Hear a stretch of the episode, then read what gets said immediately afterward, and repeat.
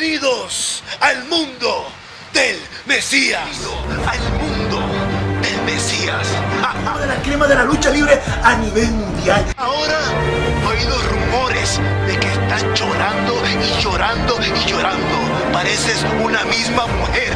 Tu gloria, que eres un glorioso, no te deja llegar a la cima. ¿Sabes por qué? Porque te metiste con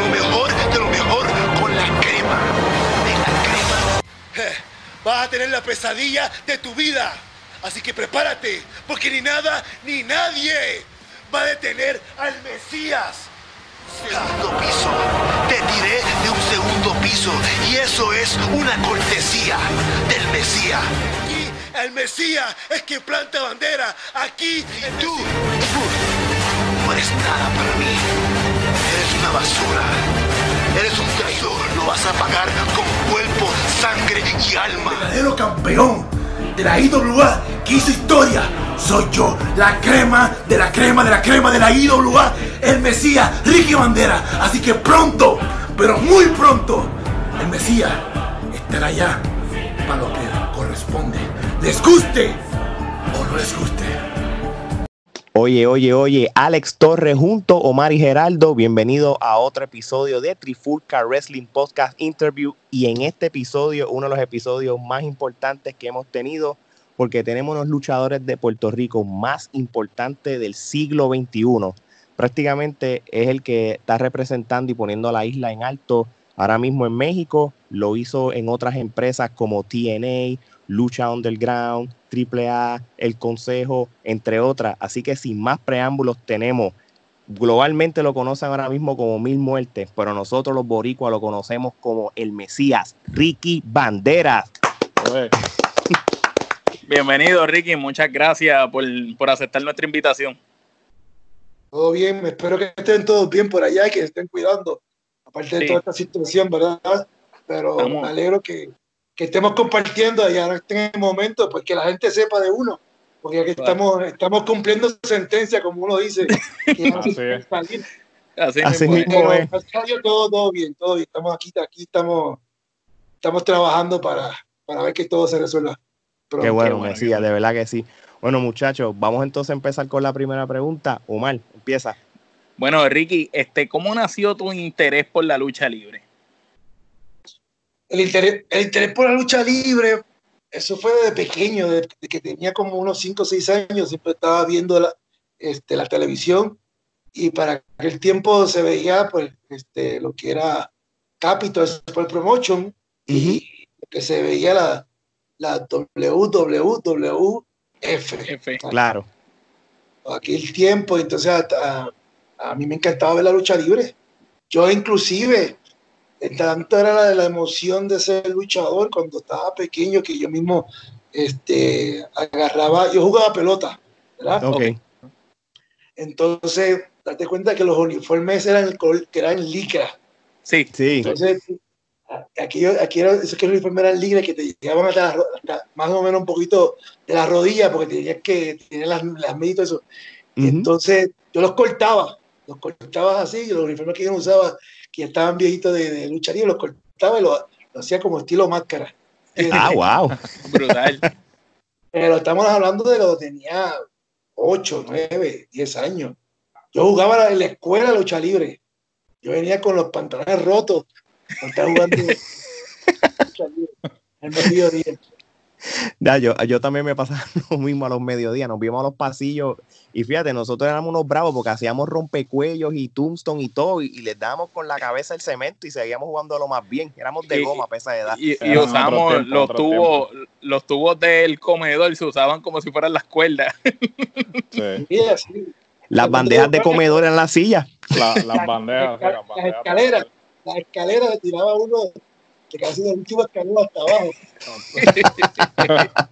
Sí, o sea, en aquel tiempo, pues sí, jugaba mucha lucha, lucha libre y la verdad, pues, eh, son, son, son recuerdos que uno lleva y por eso a mí se me, se me divirtió tanto lo que es la lucha libre porque encontré algo que me gustaba, algo que tenía una pasión y algo que pues, este, pues me destaqué mucho en eso, creyendo que lo iba a tomar como hobby o como pasatiempo. Ok, ok, muy bien. Gerardo. So, siguiendo en esa misma línea, eh, mencionaste que consumías el producto del Consejo Mundial Capital Sport Promotion en ese momento y WWF. Eh, ¿Alguna otra empresa, eh, alguna otra lucha que consumías en ese momento? Aquel tiempo no había más nada, estábamos No había hablando más para los Sí, 80. Sí. O sea, aquí ya no había internet, no había Twitter, no había la- lo- las redes sociales que ahora mismo salen. No hay, no había nada de eso. Eso, eso era nada más eh, Sport Promotion y la WWF para aquel momento que la gente lo veía y, y tanto los luchadores que también llegaban aquí al Capitol. No, claro, claro. O- oye, ¿y, y, a- y llegaste a ir a las carteleras? Pues hay un dato, hay un dato. Sí. No, entonces, date cuenta que este, yo, aunque tú no lo creas, Ajá. es algo que yo nunca le he contado en mi vida. Ok. Aunque tú no lo creas, yo trabajo antes, este, antes, no sé ahora, antes, para aquella época, había una, una, una ayuda federal para, Ok. para, para, los, para los adolescentes. Era un trabajo de verano. No sé Sí. si lo había- Entonces, date cuenta que ju- junio y julio. ¿Entiendes? Pues yo trabajaba y estuve trabajando para aquel tiempo este, en trabajo de verano. Todos los años trabajaba. Yo empecé a trabajar así, que mi mamá me inculcó, me inculcó eso, eh, trabajar y ser responsable lo que es trabajo y pues, que supiera que, que es la responsabilidad de los 14 años. Ok. Entonces, me acuerdo que para el 1988 yo estaba trabajando en el en, en, en, en- en Bayamón, En el Lubriel. en el Lubriel de Bayamón. Estaba trabajando de 8 a 12, me acuerdo yo. Y entonces me dijeron que había taquilla de la lucha libre para que uno fuera. Ok. pero no sé qué, qué fue lo que, sucedió, que me fui y a mí se me olvidó pedir la taquilla porque quería ir a la Claro. lucha. Sí, sí. ¿No puedes creer que esa fue la vez que mataron a Bruce Brody? Oh, wow. Oh. De verdad. Ya, che. Qué casualidad más grande, mano. Y al otro día yo vi eso, el charco de saquito de sangre en el camerino, aunque tú no lo creas. Oh, wow. Sí, porque como tú Oh. trabajas de verano ahí, pues, pues fuiste al otro día después a la cartera los y- viste, y Increíble. Que, a- que increíblemente, No, antes de tú ser no, luchador, no, no, estuviste no, ligado. Porque obviamente trabajamos de lunes a viernes. Y me acuerdo que yo fui el lunes para ver eso, porque eso se había quedado ahí y todo eso, ¿me entiendes? La, la- la la escena como tal, porque Sí. eso tú sabes que hay- cuando en el camerino hay, un- hay una alfombra, Sí, entonces Sí. es un piso que tú puedas mapear y puedas recoger eso. Entonces, sí, sí, sí, este, sí, impactó, me impactó Wow. mucho, pero ¿no? es una de las historias que de verdad uno no sabe hasta que hasta que uno sea el luchador. ¿No? exacto. Tienes que ser luchador para entonces hacer ese flashback y decir, ¡eh, a rayo! Pasó esto. Oye, entonces nos hablaste ya de cuando tú empezaste a ver la lucha libre en la televisión y todo. ¿Cuándo, ¿En qué momento de tu vida tú decidiste ser entonces parte de la industria? Cuando tú dijiste, mira, tú sabes que yo quiero ser luchador. Eh, es que siempre, siempre he querido ser luchador, siempre he querido ser Claro. luchador.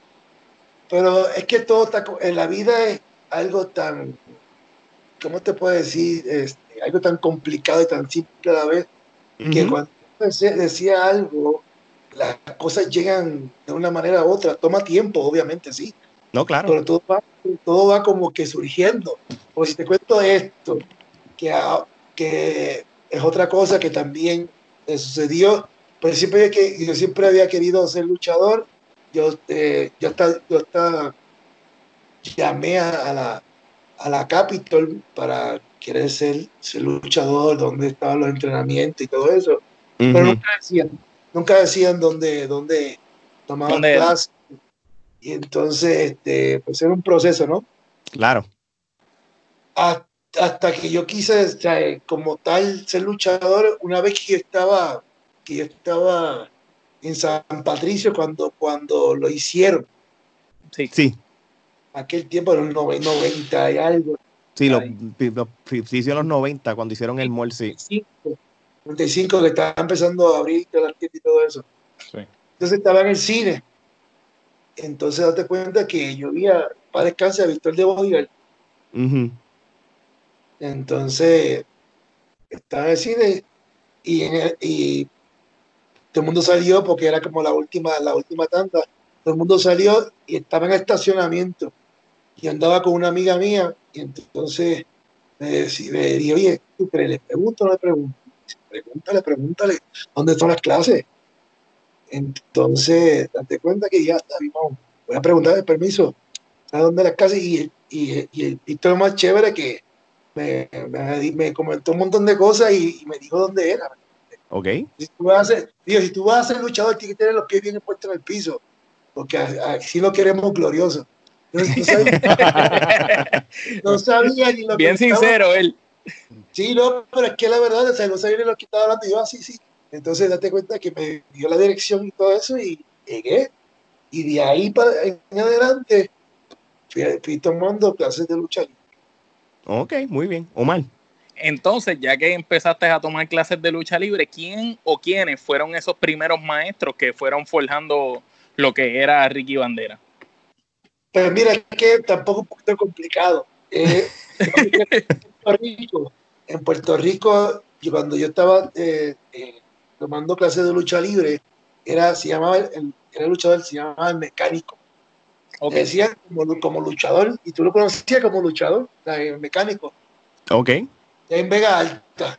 Entonces, eh, date cuenta que yo, que yo estaba empezando a tomar clases de lucha libre y todo eso, y, y, y, y llegó la oportunidad de- de- del programa ese que te estaba, estaba comentando, que si la lucha libre es verdad o es mentira. o, era mentira.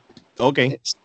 Entonces, pues, ahí se, se expuso un montón de cosas, que obviamente cada cual con sus puntos, ¿verdad? Pero este, ahí fue que fue la plataforma para que todo el mundo me viera y el papá de Miguel Pérez, padre, eh, papá de, eh, papá- el papá de Miguel, pues, este, date cuenta que, que él fue, que le dio, grabó ese programa y le dio ese, el, el video a Víctor Quiñones que estaba llegando de Japón aquel tiempo. Y por eso Ok. fue que, que ahí fue que se reveló todo, porque ahí, para yo poder este, ser un complemento grande de, de lo que es la lucha libre, en Puerto Rico yo tomé clases de lucha libre. Víctor Ujú. Quiñones me llevó a, a México para tomar clases de, de clases de México, lucha de lucha mexicana. Oh, Y wow. después de ahí- Y después de ahí fui a Japón a estudiar la, lo que es la, la clase de lucha japonesa. Entonces, es que pude hacer eh, como luchador profesional. Yo estuve en, O sea- en ese lapso dos años. O Dos años de por- puro entrenamiento. Entrenamiento, entrenamiento y lucha que, que te daban una vez al mes. ¿Me entiendes? O sea, que no era para que tú, esto, para que tú estés. Era, eh, era para que aprendiera. no todo el tiempo es eh, eh, práctica, ¿tú entiendes? Puede ser práctica, pero al, al- a lo que es para el ojo visual, para el público y todo eso, pues tienes que, tienes que hacerlo también cuando estás practicando. Claro. No. Que ser un complemento. O si todo el tiempo estás practicando y el día que tú vayas a luchar, te vas a congelar. Como eh, digo, a todo el mundo nos pasa. Sí, sí. Ujú. Mundo, El pánico no, escénico. el tercero, el cuarto, hasta que te vayas acostumbrando a un público. Ok. Pero ok. que, que brutal, porque a diferencia de otros luchadores que em- comenzaron en Puerto Rico y entrenaron aquí, después es que van a otros lugares, tú tuviste la experiencia primero de ir a diferentes lugares y, y prácticamente pulirte, aprender, para entonces cuando llegaste a Puerto Rico, pues con razón destacaste tanto en un inicio, desde un comienzo, tú sabes. Exactamente, sí. Ya te cuenta que luchaba, lucha- date cuenta que eh, luché en Puerto Rico, o sea, practicaba en Puerto Rico, luchaba en México.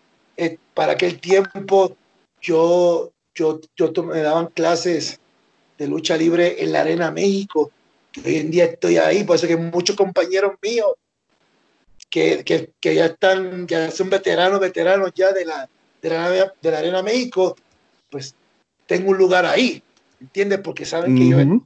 de antaño, de atrás, que yo fui ante una nueva generación para para no. ¿Sí me explico? Entonces ya es un respeto, más lo que he hecho en México, más lo que he hecho en México, pues ya eso ya es otra, otro, otro, otro nivel de luchador. Claro, claro. Que aquí, aquí se trata de eso. Sí, sí, aquí, sí. eh, entre más posición, entre más fama tiene como luchador, no tan solo en, en nacional, sino a nivel eh, eh, internacional o mundialmente, pues que te respetan. Claro, claro que sí. Tiene, tiene sentido lo que dices, en verdad. Sí, no, no es como decir, oye, verá, dame eso. O sea, aquí no es así. Sí. No o sea, mira, permiso, señor. Este, ah, ¿tú me entiendes? Son cosas que, que es respeto de, de- de lo que, que, que tú trabajas, ¿sí me entiendes? Aquí, Sí, no, seguro. cuando voy a Puerto Rico, mira. Y este, el matapuerco, algo así, porque los chamaquitos de ahora pues te, se creen que, que se la saben todas. Pero no, Ujú. mano. Lo primero que me dijeron a mí fue, si respeta, hay respeto. Si, no, si tú no respetas, no va a haber nada de respeto.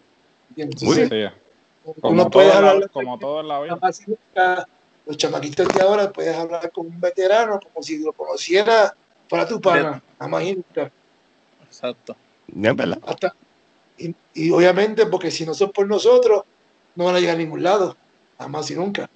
Así mismo es. Para que yo tuve que, para que yo tuve que destacarme, yo tuve que, que, que, que me tuvieron que hacer a mí, ¿entiendes?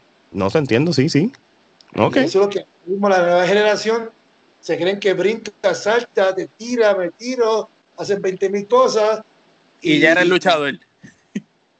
Obviamente nos has contado del proceso de entrenamiento y todo eso. ¿Cómo fue esa primera lucha? ¿Qué nos puedes contar de, de esa experiencia de finalmente poder eh, emplear todo lo que habías aprendido? ¿no? Es que la primera lucha, como te, te repetí, que es, puedes tener 20 mil prácticas, pero cuando tú estás con un público es muy, sumamente muy diferente. Es como un cantante que siempre está practicando en cantar y cuando llega un público en masa te congelas. Ajá. No te Claro, sí. se te Pánico olvida la escénico. cosa, sí. te pones nervioso, te empiezas a sudar frío. Igual, igual, ¿sabes? Se te olvidan cosas y a veces pone pf, un montón de, de, de fallas, pero es como según va la práctica. No, claro, claro. Pero Oye. esa es, es la experiencia que jamás nunca se me olvida, ¿sabes? Pero fue, no, fue, no fue nada de agradable, para ponerlo así. No fue nada de agradable porque es la primera vez y un, y un, y un novato, pues, va a cometer miles de fallas. Pero de ahí vas aprendiendo y mejorando poco a poco, poco a poco. Si me explico? No es como, como un guitarrista, que un guitarrista empieza, empieza a aprender práctica de notas, de música, y no, no, no piensa que vayas a, a tocar Exacto. Mm, solo. Hace- Eso No, así. toma tiempo. Es No, como la toma pirámide. tiempo. Las pirámides no se hicieron de un día para otro, se va poco a poco, es como todo, ¿entiendes? No, no, claro que sí. Paso por paso. Entonces, So, sí, paso por paso. yo- la estaba haciendo un poquito de research de, de, de la- de tu historia y todo. Este, el nombre de Ricky Bandera. ¿Es cierto que salió de una mezcla del nombre de Ricky Martin y el actor Antonio Bandera? Así está exactamente, así eso mismo fue, así me pusieron a mí por eso mismo. Porque para aquel, aquel momento de los 90 Sí, era que Ricky Martin había tocado hasta, hasta en, en lo del Super Bowl. Sí, estaba, era el, el número uno. La- Super. Bowl o las Olimpiadas. En, en- en la No, Copa de la Vida, la, Copa de la Vida. El, el mundial, del mundial de soccer. Mundial de el Fútbol. mundial de soccer, ahora que me acuerdo, de. Francia, Uno de esos, una cosa grande. 98. Date cuenta que Ricky era ¡pum! Sí, en no, ese estaba momento. Sí, sí, sí. Explotó momento. cosa impresionante. Y para, para lo que era también un latino, que fue un español, estar en Hollywood haciendo películas, Claro. que Claro. estaba como de Liderman, tú sabes. Ajá. Porque estaba frente de las películas, Antonio Banderas. Eso hicieron una mezcla de Ricky Bandera. Brutal. Fíjate, y, y, y, mira, mira cómo, mira el origen de tu nombre y, y con todo eso, el, el, el nombre va concorde a, a, a, tu imagen y todo. O sea que nadie, no, nadie lo iba a pensar de esa manera hasta que vean el background de donde lo sacaron. La, la, la, verdad, todo eso, cuando me dijeron que yo iba a ver Ricky Bandera,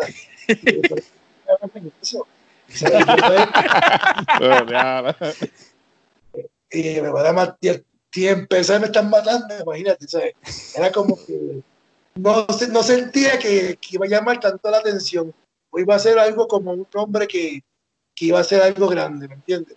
Por, por, eso mismo que estaba tan incómodo, que ahí fue un poquito más, eh, unos, unos tres años más adelante, porque eso fue en el 99 que empezamos, y en el en 2001 fue que acoplé el nombre de El Mesías, que es claro. algo como que más poderoso sí. y de verdad pues, tiene, tiene un, un, significado más brutal. Más fuerte, exacto. Un impacto, un impacto junto con el nombre del luchador, hermano, iba a ser algo como que, wow, tú me entiendes. Si no, te entendemos perfectamente. Yep. Omar. Eh, Ricky, en comparación, ¿verdad? Eh, a, ahora, a cuando tú comenzaste a luchar, este, eh, es verdad las anécdotas que nos han contado a nosotros que antes era más difícil entrar al circuito de la lucha libre, que era más complicado, que no era como ahora, que cualquiera que quiere ser luchador simplemente va, busca, coge clases y enseguida tiene más oportunidad, más fácil que antes para el momento en que ustedes estaban tratando de entrar al negocio sí es como te estaba explicando ahorita, que es como ahora la juventud se cree que se la saben todas, ¿me entiendes? Porque no han pasado por un proceso o tal vez no han pasado por un veterano para que lo siente, ¿verdad? Y, y aprenda la mala. Porque a la buena tú no vas a aprender. Ah, sí, sí, sí, sí. A la buena sí, sí, sí, sí, sí. Pero cuando aprende la mala, mano, se te queda. Créeme que se te queda. Entonces nosotros en, ese tiempo, este, como Apolo, yo, bueno, pasábamos, y, yo más que, que, que, Apolo, pasaba por unos momentos, brother, que, que era bien, bien difícil. A veces yo sentía que, que me quería quitar, ¿me entiendes? De, de, lo que es la lucha libre. Pero era más, más, el corazón y el deseo de, de, de sobrepasar eso. Muy bien salir de esa área de confort, porque a veces estás en un área de confort, ah, está bien, pero cuando tú sales del área de confort, pana, sí, es algo muy diferente y valorizan más. Ah, ¿Entiendes? a mí me sentaban, me sentaban, me sentaban a mí y me decían, mira, esto así no se hace.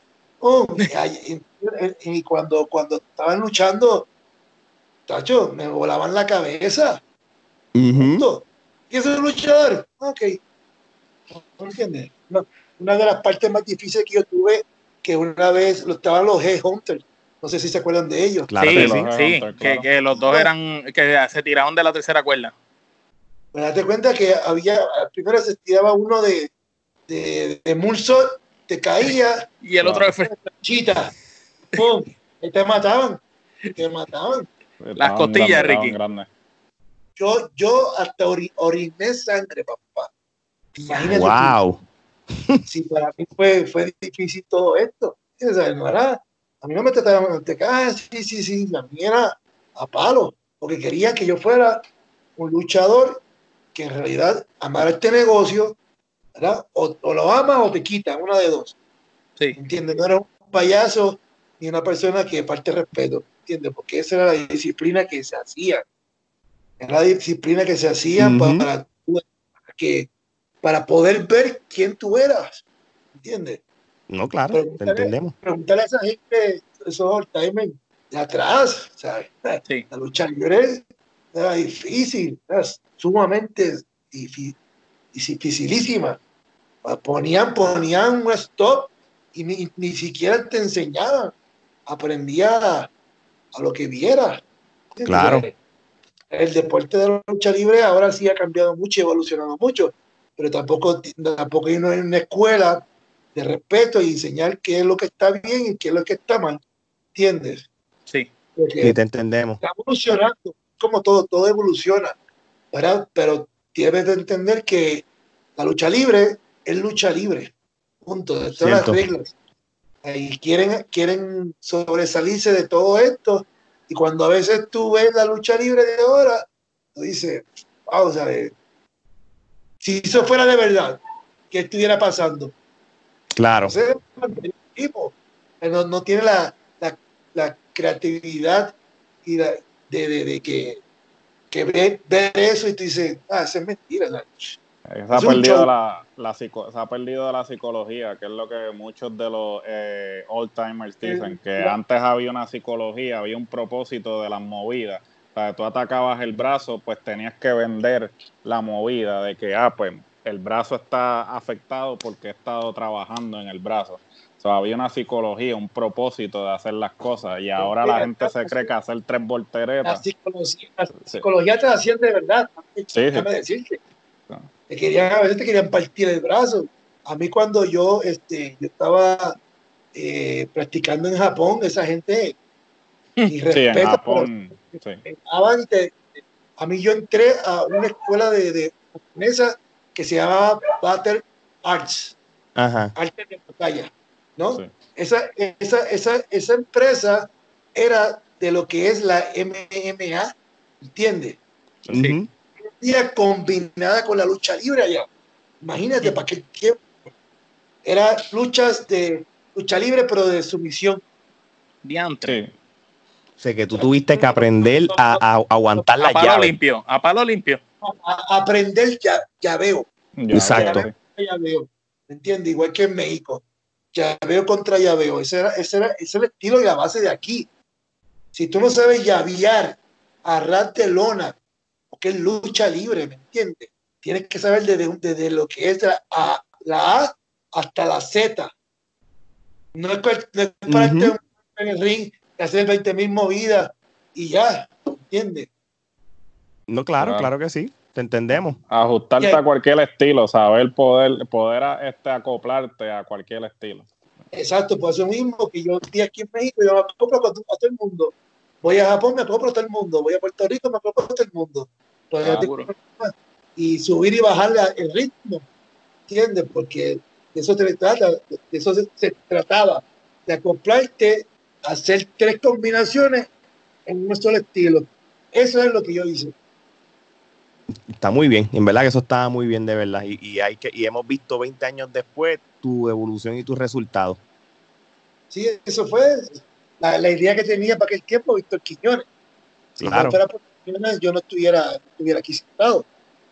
¿Entiendes? Eso fue que, que fue que me llevó a, a México, que me llevó a Japón, para combinar todo eso y, y entonces estar en Puerto Rico, tener una base completa a través de pues, más experiencia como eran las luchas en Puerto Rico. Puerto Rico era bien, bien, bien diferente a, a lo que son hoy en día. Por eso, Claro. que, por eso que yo no- cuando yo voy a Puerto Rico, que a veces estoy co- acostumbrado a, a- a ir a, un- a- a una cartelera que hayan lo mínimo 2.500 personas, 3.000, Sí. y voy a Puerto Rico y lo que hay son 200, 300 personas. ¿Entiendes? Está, está siendo generoso porque últimamente si hay 20 personas y no es por ser, no es por criticar, pero la realidad es que la industria ahora está su- su- resurgiendo, pero hubo una época en que si encontrabas 20 fanáticos en la cartelera era mucho. Sí, es que todo, todo depende también, es base a, a todo. Porque si te fijas bien, eh, en los 80, Puerto Sí. Rico era una, una No, no, gran no. masa de gente, fanáticos. En los 80, en los 90 empezó a bajar y todo, es como todo, bajó Bajo, completamente. Pero cuando vino la, la empresa de IWA, que fue algo innovador, innovador, sí. a la gente estar todo el tiempo innovando. ¿Entiendes? Yo soy un que llevo 23 años, 24 años en la lucha libre, pero tú nunca me ves con un cabrón de uniforme, el mismo. Sí. Ni el mismo estilo, siempre estás cambiando, modificando. Claro. ¿sabes? Reinventándote. cambio, cambio de presentación y todo eso, ¿me entiendes? ¿Sabes? Todo, todo es innovar, porque la gente se va a cansar y dice, ah, pues es el mismo. No es lo mismo que tú cambias la bota, el pantalón, el equipo, presentación, este, las movidas, ¿tú me entiendes? Sí, ¿no? ¿Sabes? Todo, todo, ¿sabes? Entonces, la, inno- o sea, la innovación en Puerto Rico es lo que hizo la diferencia. Pero si ahora mismo no hay, no hay innovación, todo está apagado, entonces hay mu- muchísimos, miles de, de- de fanáticos en Puerto Rico. Nada más tienen que buscarle una manera a que ese, captarle la atención a, a esa fanaticada. No es cierto, es cierto. Geraldo.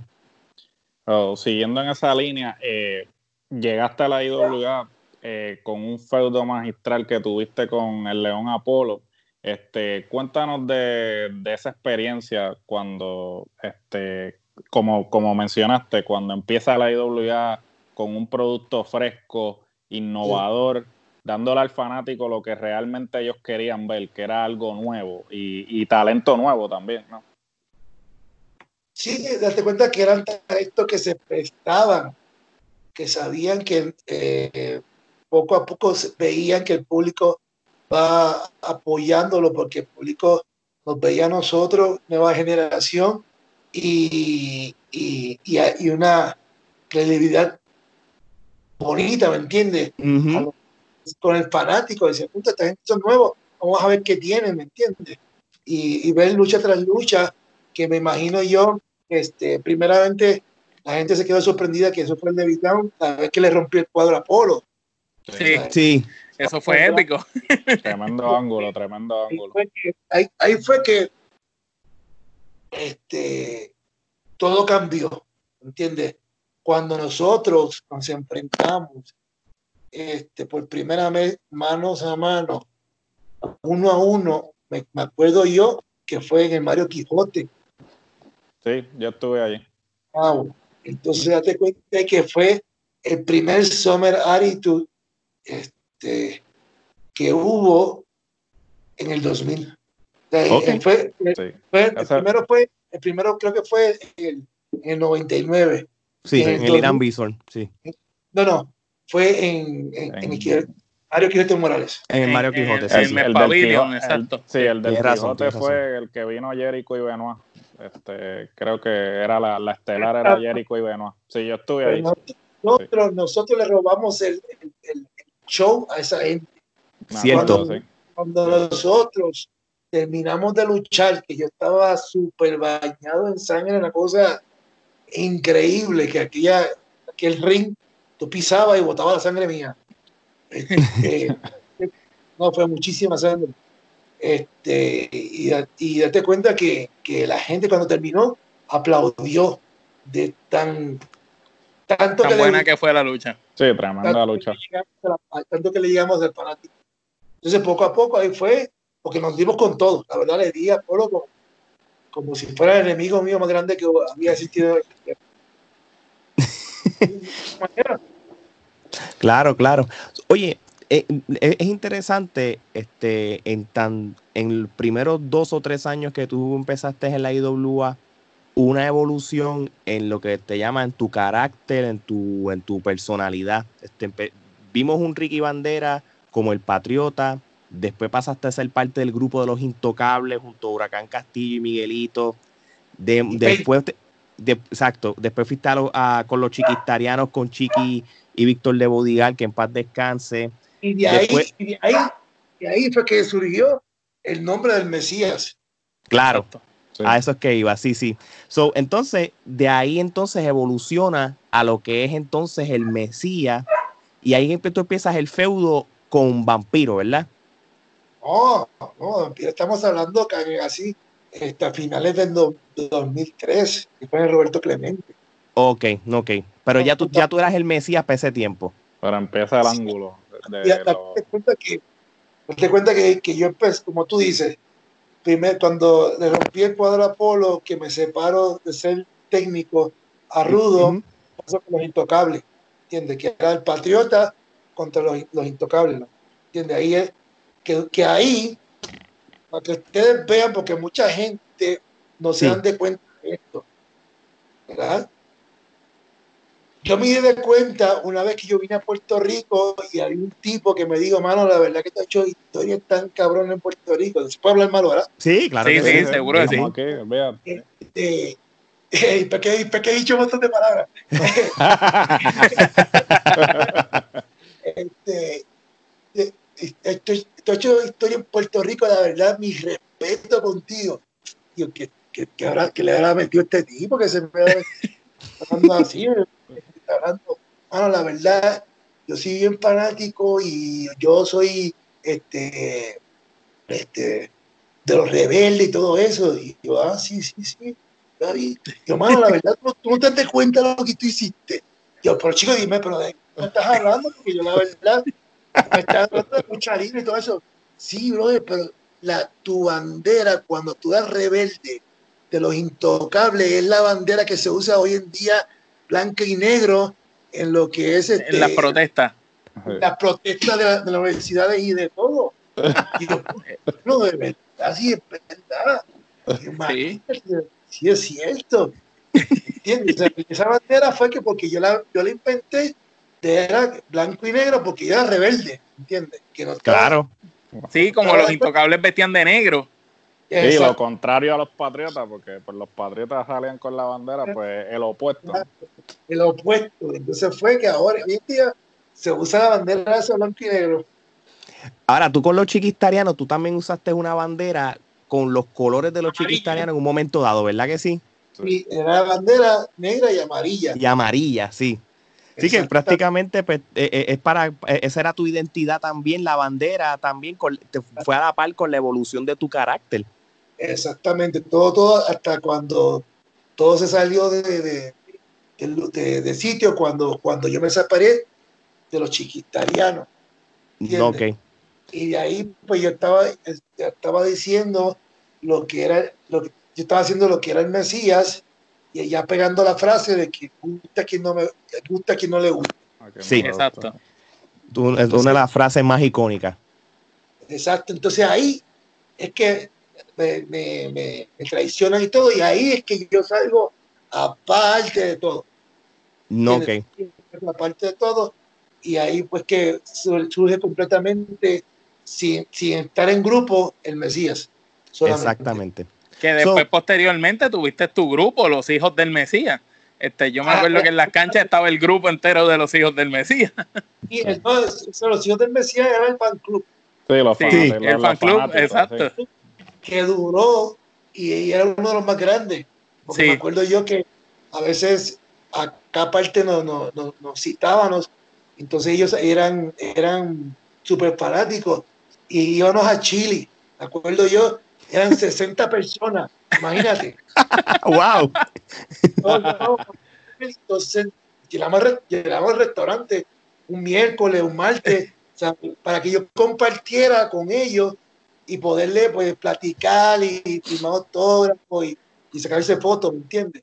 Pero cuando, la- cuando llegaba un momento dado de que todo el mundo se tenía que poner las mismas camisas, no había falla, ¿me entiendes? Los primeros que tenían que apoyar, que se escuchaban, se escuchaban, tenían Sí, cartas bien brutales que hacía Sí, la no. diferencia. Se Eso estaba cool. eh, eh, los hijos del Mesías llegaron hasta ser parte de una entrada tuya, ¿verdad? Porque hubo una, la, la entrada que estaban con, con las máscaras que, que se pusieron en fila y tú saliste como que, me acuerdo. participaban conmigo también. O sea, Eso por eso es que todo el mundo quería ser parte de ese fan club, porque no era tan solo compartir, no tan solo era ir a la, a la cancha, sino compartir conmigo, aparte que no fuera lucha libre, comer, Participar. este, participar también en los eventos. O sea, eso era algo que ningún fan club podía hacer. Eso es cierto. Oye, Ricky, además de Apolo, tú tuviste una de las riñas más importantes en la historia de la IWA y es tu hermano, uno de los, tus hermanos en dolor, Shane the Glamour Boy. Tú tuviste una épica lucha, específicamente, y no se me olvida porque yo la estuve ahí, escalera. el ladder match que tú tuviste con él en el Pepín Cestero en Bayamón. O sea, Brutal. posiblemente, y lo digo yo como ya como fanático, es posiblemente una de mis luchas favoritas tuyas con él. Eh, fue una tremenda cartelera. Ustedes estaban compitiendo con la doble, con la WWE, yo creo ese mismo sábado, en porque estaban los dos en Bayamón. está, está, está ante Patepe y ustedes dieron una de las mejores luchas posiblemente en la historia de la IWA.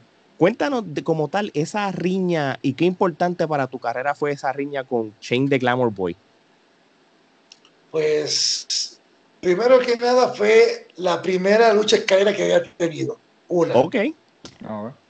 Porque acuérdate que pa, pa, empezábamos, empezamos en el 99 con grabaciones y programas, pero la Sí. IWA empezó en el 2000 Sí. en programas de televisión y en eventos de lo que fue jueves, viernes y domingo, porque los, los, los sábados eran televisados, los sábados eran pues Eran los televisados. Taping, sí. Entonces, este, pues yo quería, quería, siempre, siempre, siempre mi pensar, cuando yo voy a luchar, y más en eventos especiales, más cuando tengo una rivalidad, es, es hacer historia, ¿entiendes? Tanto como lo he hecho, como lo hice varias veces en Puerto Rico, lo, lo he hecho también aquí en México, y también lo he hecho en lo que fue en lucha underground. Entonces, para mí quería darle lo mejor de lo mejor al público.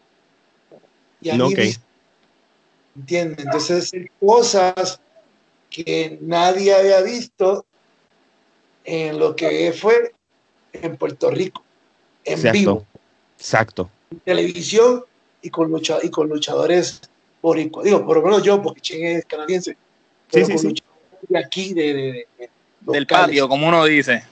Ajá. Entonces, date cuenta que, que quería hacer tantas cosas que Shane pues, dijo, dale, ¿sabes? Ahí fue que, que la verdad, pues, todo, todo surgió una cosa increíble. Todo Sí, eso fue magia, mano. Esa lucha fue magia. El, la final. química, la química también, ¿no? Porque éramos hecho anteriormente, mano, y no, era, esa fue la primera vez que tuve una lucha de escalera con, con algo así, y aparte también, este, para mí, mi impresión fue que, que, que era una lucha que estaban dando mucho, mucha eh, exposición a Sí. todo el mundo. Estaba Carlos Cabrera, me acuerdo yo, eh, diciendo eso, este, o sea, y date cuenta que ponían mucho porque había muchas historias involucradas en ese momento de juicio final.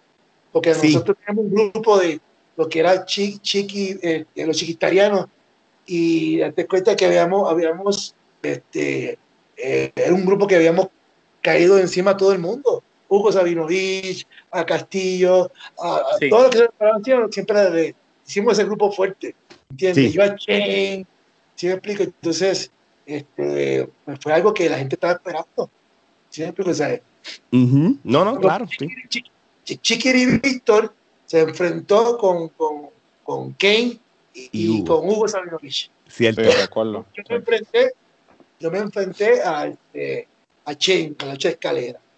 Entonces, eh, yo creo que la momia Saru, yo no sé con quién, con quién luchó, y ese era el grupo. Exacto. Sí.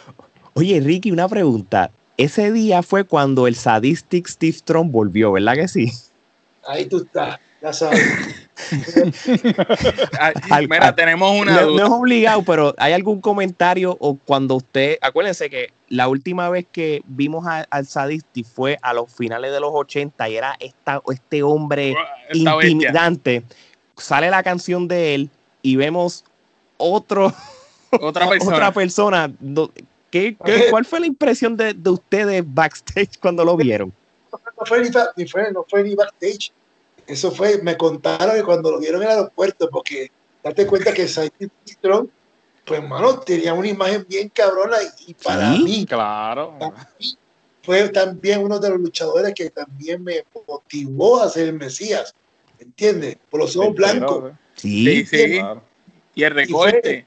Y no, el recorte fue, estaba sumamente exagerado. Sí. Porque- Sí.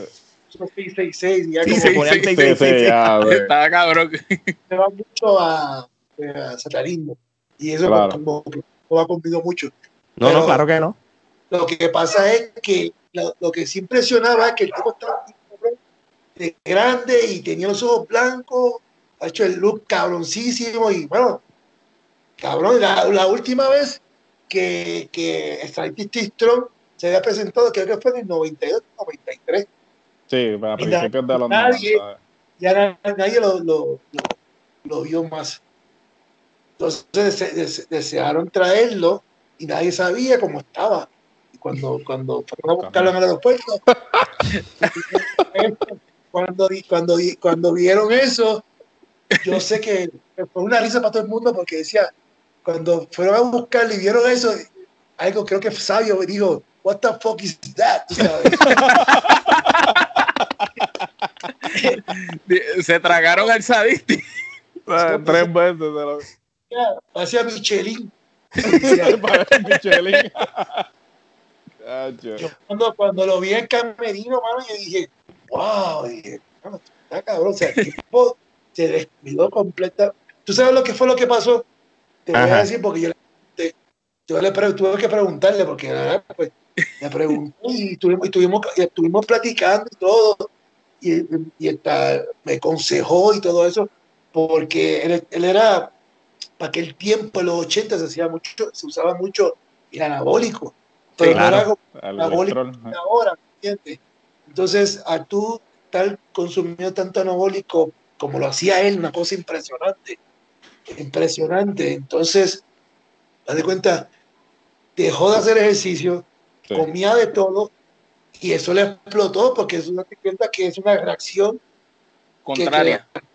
una, una, una acción crea una reacción. Cierto. Ah. sí.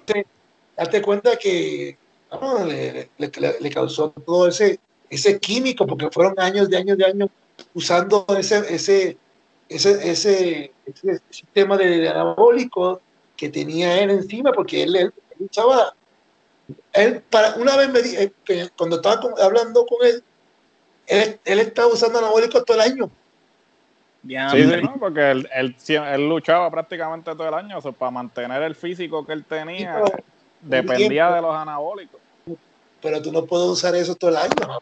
No, claro que eso no. Sí, no, son ciclos, lo tienes que usar por ciclo. Tienes que. y eh, comes suave y todo eso, pero todo el año y, y todo el año aparte de los años que lo hizo. y vamos los a años, ponerlo. Pues entonces pues, llega un momento dado que Explotó. Y es un peligro porque puede también los riñones, los, el hígado, todo se, Sí, pero no, hay, efectos secundarios que, pueden ser mortales. sí. Entonces, pues yo cuando lo vi eso, yo le pregunté y fue que me dijo que, que había dejado de hacer ejercicio y se había puesto a vender carro y que ya tenía una vida familiar, o sea, que ya no estaba haciendo nada, pero se puso gordísimo, mano. A ver, Sí, El- fue. Ricky, él le, a él- él cuando en la, en la lucha, y es lamentable, él le daba trabajo subirse al cuadrilátero y, y el único que- movimiento que él hizo fue un abrazo del oso todo el tiempo a Sabio. Él no tenía ya habilidad para hacerlo. Se, se notaba que estaba bien, bien inactivo en- en- durante Pero- ese, ese evento. Ah, sí, porque está por ahí. Sí. Sí, no, Pero es que sin, fal- sin faltarle el respeto, no. Yo, él debi- Yo, para mí, que pesaba más de 400 libras. No lo dudo, Ah, no lo dudo. Nosotros lo, nosotros lo vimos cuando salió por la- Nosotros nos por sorprendimos. La, la cortina, yo me quedé como que. Nosotros pensamos que no era él, que era otra nosotros persona. pensamos que era otra persona y cuando Es más- que es el sadistic, nosotros como que. ¿Qué pasó aquí? Como que, ¿qué carajo? ¿Sabes? Fue algo. ¿sabes? No, gra- gra- gracias por contarnos esa anécdota, Ricky. Omar. Eh, eh, Ricky, ¿cómo se sintió la primera vez que ganaste el campeonato mundial de la IWA? Pues se sintió bien, man, muy emocionante. Este, pues el, primer campeonato que había ganado, imagínate, con Shane. Y, y, pues para mí me, me, me gustó y, y fue, fue la, la- la- la primera lucha que para mí fue importante y que, y que, y que de, de hacer después de ahí, ya que tengo el campeonato, ¿qué voy a hacer? ¿Me entiendes? Tengo que dar la misma cantidad de fanáticos desde, desde el jueves hasta el domingo. Sí, Entonces, todo, todo, todo empezó evolucionando cuando, cuando ya empecé, empecé a tener más ideas y todo eso. Ya pues, cuando tenía el campeonato, pero sí, pues fue una, una emoción sumamente increíble y la verdad no, no lo creía, ¿entiendes? No lo creía, pero, pero sí, era como que también demostrar que podía ser campeón. Exactamente. Exacto. Muy bien, Geraldo. Durante tu corrida en la IWA, este, ¿quiénes tú podrías decir que fueron tus rivales favoritos? Mm, rivales favoritos, pues mira, Polo, Che, este, Rey González, que eran la, la, la, los tres luchadores que, que, podíamos tener una historia grandísima en lo que él ha ido no, okay. Historia eh, grandísima era como, como general, general este, dinero, de taquillas, a la gente que vayan a verlo, yo quiero ver esto, yo quiero ver lo otro, ¿entienden? Tanto que también el vampiro, cuando, el vampiro sí, Puerto Rico, sí, el vampiro fue, fue... a la gente le gustaba ver, que Sí, era muy algo buena. diferente. Tremendo Claro, ángulo, claro. tremendo ángulo y la manera en que lo, lo establecieron, ¿no? Que lo llevaron, lo fue el- cuando culminó la- con la lucha fue impresionante. So, Ricky, ah, y hablando de lucha, este, y esto es una, una pregunta obligatoria. Este, vamos Ah. a hablar de lo que fue la, lo que todo el mundo denomina como la lucha del siglo contra el Rey Phoenix, eh, Rey González, que, en cual Sí. nosotros tres fuimos allí, nos mojamos, yo terminé con catarro, feliz de la vida. ¿Cuán difícil fue luchar bajo esas condiciones climáticas? Porque, hello, está, está el ring mojado, se era un peligro cualquier movimiento y de igual manera ustedes tuvieron la química suficiente para, como dicen en Estados Unidos, you deliver it y, y, y fue Y la... era un clásico, un clásico un nunca clásico de la antes lucha visto en libre, Puerto punto. Rico y que nunca se ha repetido, ni se va a repetir. Date, cuenta que es tan difícil tú puedes caminar en una pista de hielo. Mm, dificilísimo. Difícil. ¿eh? Es- eh, eh, fue completamente eso, caminar sobre una pista de hielo, ya el compromiso a la fanaticada estaba hecho y habíamos que dar más del 100% cuando empezó a llover de esa magnitud, porque llovió, ya llovió y el, ring está mojado, y- pero cuando empezamos a llover y a luchar empezó a caer un aguacero, una Sí, tormenta. un diluvio, fue un-. Creo que fue la- el momento más, más, más crítico en todo el evento, esa lucha. Correcto. sí. darte cuenta que pues llegamos a hacer que hasta yo tragué agua del mismo piso de, de. Imagínate quién tan, qué, tan, qué tan lleno estaba el ring de agua. No parecía una Una- piscina. Sí, estaba saturado. sí. de agua. Entonces, y, y lo más impresionante que yo ni siquiera me había dado de cuenta cuando yo subí la mano y cayó el trueno, que, que me dijeron, ¿sabes qué, Ricky? Pues fue increíble cuando subiste, cuando subiste las manos, la, eh, cayó un, un rayo en la parte de atrás. Y dije, ¿en serio? Mi hermano, sí. Es que ve eso. La gente empezó a gritar como loco porque el rayo conectado con el Mesías y la lucha en agua, o sea, todo fue algo como algo histórico, algo del siglo que, que por eso que la gente Y- lo, lo cataloga así de esa manera, porque nunca había visto algo así de esa manera, jamás y nunca. Parecía como si hubiera sido parte del efecto de, de la lucha. Del Mesías. Yo, yo- Mira, eso, Todo fue combinado, todo fue combinado eh, en ese momento. Primera, la primera vez que iba a luchar con el Rey Phoenix, el aguacero, los truenos, el público mojándose, porque el público no se movió. Punto. El público tenía la sombrilla y la gente con, con, con los ponches, eso que, que para que no se mojara, porque ya desde, desde el 12 de mediodía empezó a, a, a ver el cielo estaba negro. a ujú. decir. Y, y una pregunta. Y una pregunta, Ricky, este, cuando ah, la lucha culminó y ustedes fueron para allá atrás, sus compañeros cómo reaccionaron con ustedes, porque lo que ustedes hicieron allá afuera fue una muestra de lo que es no quitarse a pesar de las adversidades. Lo que pasa es que estamos hablando de, de un estadio de pelota, todo el mundo está en el camerino. Y, para tú, eh, y cuando tú estás en un camerino de un estadio de béisbol, es un, un pasillo larguísimo que Tienes que caminar Mm, para llegar, para llegar a los bleachers, digo, Ok. al, al dugout. claro, Al claro, sí, dugout, sí. sí. Y Entonces, la, la gente que estaba metida en el, cam- en el camerino no vieron nada de lo que nosotros hicimos. Ah, Cuando lo, cuando lo, lo exhibieron en televisión, ahí fue que todo el mundo vio lo que, lo que pasó. Pero en ese momento todo el mundo estaba en lo suyo y cuando tú estás, cuando estás ahí en el, en el camerino de, de- de- de- de- dentro de un parque de, de béisbol, como cuando estamos nosotros, es un, solamente un laberinto, o sea, es un pasillo larguísimo para llegar al dugout. Entonces, nadie vio eso. Pero sí, la gente, se- la gente, lo más importante, dar a los compañeros lo, lo más importante de la fanaticada que vio eso. Claro, La sí. Nosotros estábamos allí.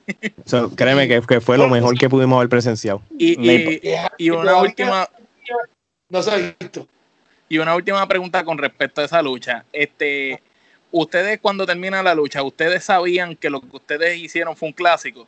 Porque hay, luchas que cuando ustedes las acaban, eh, a lo mejor no sabían qué tan importante fue esa lucha, pero esa lucha al día de hoy sigue siendo la lucha del siglo. Pero es como todo, o sea, cada tipo de lucha que uno hace no, no, no se siente que va a ser histórica hasta cuando, cuando llega, pasa el tiempo, ¿me entiendes?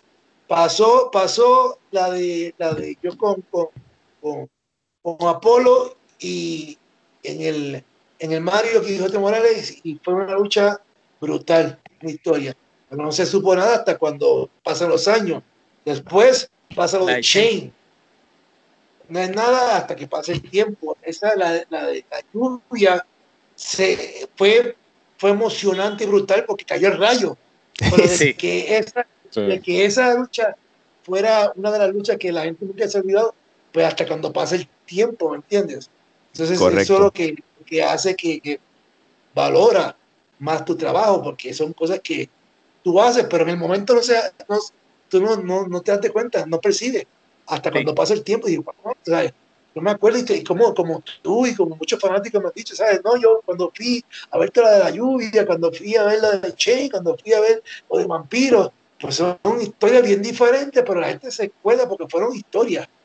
Así mismo es, tienes razón. Ah, y gracias a Dios tú diste muchas, muchos clásicos en la IWA, así que de verdad que, gracias. Bueno, gente, este, si quieren seguir a, Ricky Bandera o Mil Muertes, por ejemplo, en las redes sociales, pueden ir a Instagram, en Mil Muertes underscore Ricky el Mesías. ¿Tienes alguna otra redes sociales donde te puedan este, encontrar, Ricky? Sí, tengo las tres redes sociales, como Facebook es Ricky Banderas. La parte de original, solamente eso. No hay, no hay ni un uno, no hay nada. Es Ricky Banderas original, la parte de abajo. Ese es el Facebook mío original. Ok. Pero ese es el original. El segundo es, es el Instagram, que es Mil Muertes, guion bajo, Ricky el Mesías. Correcto. Nada más eso. Y el tercero es de Twitter, es arroba Mesías AAA. Ok, ok, perfecto. Bueno, gente, y a, y a los que quieran este, seguir este, escuchándonos, viéndonos o siguiéndonos, la Trifulca Wrestling Media en Instagram, Trifulca Wrestling Podcast en, en, Facebook, Trifulca Wrestling Media en YouTube y también en Twitter. Así que Ricky, de verdad que te agradecemos el tiempo que sacaste con nosotros, la pasamos súper bien. Este, yo creo que hemos, hemos escuchado de ti tu evolución, que es prácticamente como queremos llamar a esto, es la evolución tuya de la lucha libre en una trayectoria de 23 años. Mano, y espero que se repita la visita en otra ocasión, quizás cuando volvamos a hablar, muchos de tus dream matches se puedan haber hecho realidad.